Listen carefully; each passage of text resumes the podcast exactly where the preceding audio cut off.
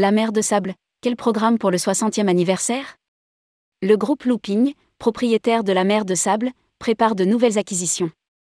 Quelques années à peine après l'ouverture de Disneyland en Californie, Jean-Richard inaugurait la mer de sable, son parc d'attractions dans la forêt d'Ermenonville consacré assez rapidement à l'univers des Indiens et des cow-boys. 60 ans d'activité méritent quelques nouveautés, financées par le groupe Looping qui n'a pas fini de grandir.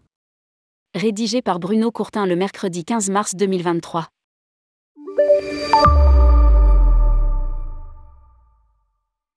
Fondé en 2011 par Laurent Brulois et Stéphane Dacunia, le groupe Looping est né de l'acquisition de cette parc à la Compagnie des Alpes, dont le Grand Aquarium de Saint-Malo, Bagatelle, le Grand Aquarium du Val-de-Loire et Mini-Château en France.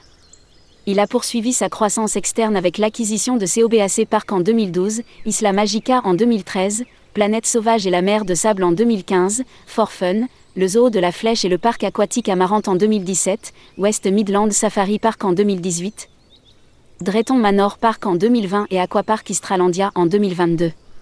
En charge du développement, Alexis de Chevron-Villette ne cache pas travailler sur plusieurs dossiers pour élargir encore le périmètre, dont l'aboutissement devrait se confirmer dans les mois à venir. Le nouvel actionnaire apporte les moyens du développement. En 2023, Looping Group est à la tête de 17 sites en Europe, totalisant 6 millions de visiteurs en 2022 pour un chiffre d'affaires de 190 millions d'euros. Il y a trois ans, un nouvel investisseur, Mubadala Capital, fonds souverain d'Abu Dhabi, a pris une part majoritaire aux côtés des fondateurs, pour donner au groupe les moyens d'atteindre l'ambition affichée. Être le leader européen des parcs d'attractions régionaux avec une clientèle de proximité essentiellement familiale. Le développement interne consiste à enrichir l'offre par de nouvelles attractions ou de nouvelles installations, comme au zoo de la Flèche ou celui de Planète Sauvage, à savoir des lodges pour passer une nuit à proximité immédiate des animaux. Lire aussi, après deux années de frustration plus ou moins bien gérée, que faire de ses loisirs? 2023, l'année anniversaire des 60 ans de la mer de Sable. Arrivé dans le groupe en 2015, la mer de Sable est l'un des plus anciens parcs d'attractions en activité en France. Il ne doit du respect qu'à quelques ancêtres comme le jardin d'acclimatation à Neuilly et le parc Bagatelle, proche du Touquet, également membre de Looping. Inauguré un 3 juin 1963 par son fondateur, le comédien Jean Richard, il va célébrer son 60e anniversaire dès l'ouverture le 8 avril prochain. Plus hétéroclite à sa création, il est désormais totalement dédié à la thématique western autour de trois zones distinctes, déployées sur 40 hectares en bordure de la forêt d'Hermenonville, 60. La particularité géologique d'une dune de sable de près de 20 hectares a donné naissance au désert du Mexique, parcouru par les Indiens et les cow-boys. Le canyon du Colorado rassemble les principales attractions aventureuses, quand la dernière vallée des Mississippi est dédiée au bout de chou de 3 à 5 ans. De nouveaux investissements pour marquer les 60 ans.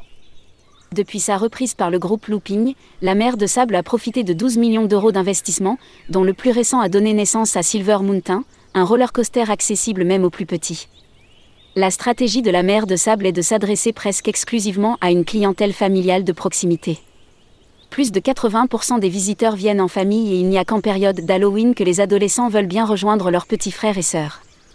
L'année anniversaire des 60 ans est marquée par plusieurs nouveaux investissements autour du portail d'entrée, de la place de la gare et de l'hébergement des bureaux. Ce sera aussi le retour de deux attractions qui avaient été suspendues, le ranch et l'attaque du train. Un film rétrospectif de l'épopée de la mer de sable depuis son ouverture sera projeté en continu dans la pagode, transformée en salle de cinéma. La réflexion est engagée pour une nouvelle attraction. Antoine Lacarrière, directeur du site depuis mars 2021, n'ambitionne pas de dépasser les 400 000 visiteurs de 2022 pour respecter la qualité de la visite. Nous sommes très fiers d'avoir atteint ce seuil historique, mais surtout d'avoir augmenté la note de qualité de 8,5 à 8,7, ce qui traduit l'amélioration de l'expérience client malgré une meilleure fréquentation. Trois temps forts vont marquer les 60 ans, un week-end d'ouverture de Pâques les 8 septembre 10 avril particulièrement animé, la célébration de l'ouverture le 8 juin autour du chiffre 60, 60 cavaliers pourraient débouler dans le désert mexicain. Et un feu d'artifice remis au programme la nuit du 13 juillet. La dernière grande attraction, Silver Mountain, a ouvert en 2021. La réflexion est en cours pour en financer une nouvelle avant 2025. Antoine Lacarrière aimerait aussi convaincre ses investisseurs de l'opportunité de créer des hébergements ludiques autour de la ferme pédagogique et ses animaux familiers. La mer de Sable fait partie du Club des Neufs, qui réunit neuf sites à cheval entre l'Oise et le Val d'Oise, dont le Grand Frère Parc Astérix, mais aussi l'abbaye de Royaumont, Sherwood Park, le château de Chantilly ou l'abbaye de Chaly. Ensemble, ils mettent la pression sur les élus et les sociétés de transport pour faciliter les accès en transport en commun, mais organisent aussi des opérations marketing collectives autour de périodes comme Halloween. Pour mieux connaître toutes les nouveautés et projets touristiques qui se concrétisent dans les années à venir, commandez en ligne le guide Partez en France.